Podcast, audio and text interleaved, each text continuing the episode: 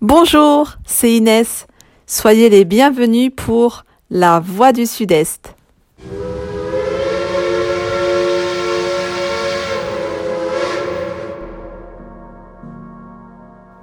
« 2018 fut le centenaire de la commémoration de la Grande Guerre 14-18.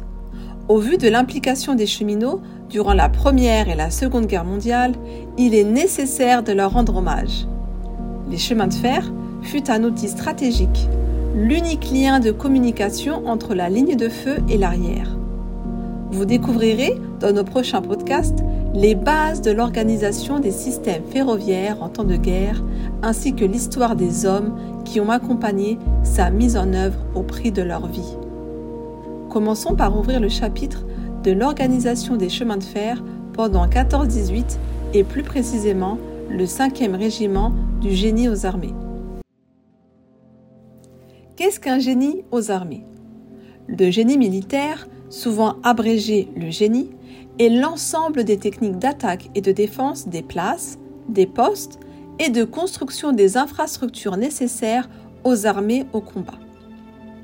Au début de la guerre, et suite au plan de mobilisation, il y avait 16 compagnies actives munies de parcs sur rail, 16 compagnies de réserve numérotées 17 à 32 dont 12 munis de parcs sur rail et de 4 parcs sur route, mais également de 4 compagnies territoriales numérotées de 1T à 4T.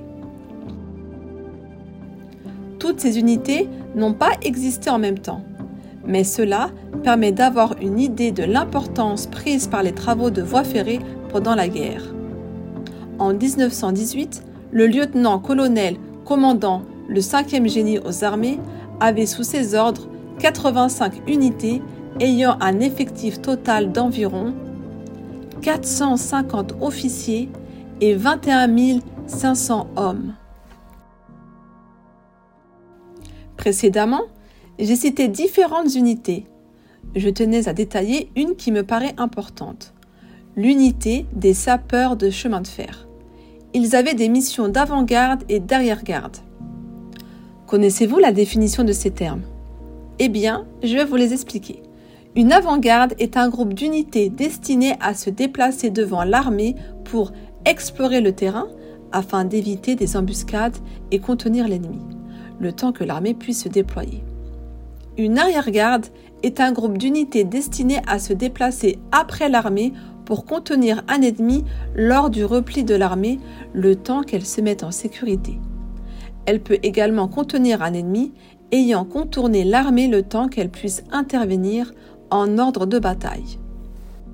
En plus de ce rôle, il construisait des lignes nouvelles dites stratégiques, comme des déviations, raccordements militaires, agrandissements de gares, d'embranchements particuliers, réparation d'ouvrages d'art détruits et construction d'ouvrages d'art neufs, et l'exploitation et l'entretien des lignes préexistantes ou de lignes nouvelles. À ce rôle de la guerre s'est ajouté, dès l'armistice, le travail considérable de remise en état des voies ferrées dans les régions libérées où l'ennemi avait pratiquement détruit les installations.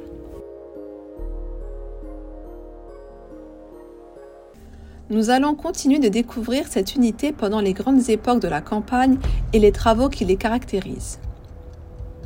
Au mois d'août 1914, les sapeurs des chemins de fer partent avec l'espoir qu'ils vont remplir la mission d'avant-garde et se dépenser sans compter pour que le rail puisse livrer chaque jour, le plus près possible des combattants, tout ce qui leur est nécessaire. Envie de connaître la suite? Un peu de patience, ceci sera l'objet de notre podcast du 4 juillet.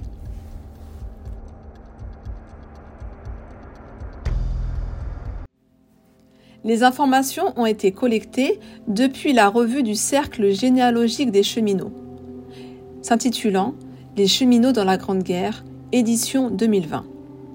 Envie de rencontrer cette association? Eh bien, elle vous donne rendez-vous le 9 juin à l'occasion de ses portes ouvertes de 9h30 à 17h au 9 rue du Château Landon, dans le 10e arrondissement de Paris. Elle aura pour thème Mettre l'homme au cœur de nos préoccupations. Quant à moi, je vous donne rendez-vous dans deux semaines, même jour et même heure, pour un nouvel épisode de La Voix du Sud-Est consacré à l'histoire de la fête de la musique. Amis auditrices, auditeurs, avez-vous quelque chose de prévu en juin? Au programme, un spectacle de théâtre avec la troupe enfant de l'UAICL Lyon, Train en folie, le 12 juin à 15h au 13 rue du Bélier dans le deuxième arrondissement de Lyon.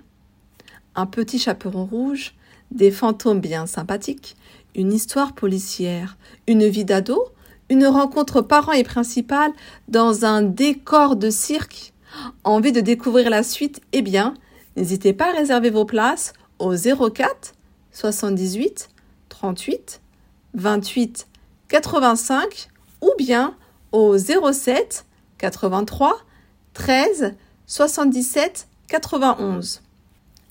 Prolongez votre séjour dans la capitale de la Gaule en assistant à une prestation de la chorale UICF de Lyon-Croix-Rousse qui se prénomme Les Voilà le 17 juin à 20h à l'espace culturel L'Escale 20 rue Mouillard dans le 9e arrondissement de Lyon. Pour tout renseignement, contactez le 06 10 13 45 81. Prenons un peu le large et dirigeons-nous à Vénaré-les-Laumes pour une journée à la découverte des activités de l'UAICF Les Laumes le 18 juin de 10h à 17h au 3 rue Cordier ou bien 5 avenue d'Alésia. Pour en savoir plus, composez le 06 75 41 30 28. J'espère avoir le plaisir de vous y retrouver.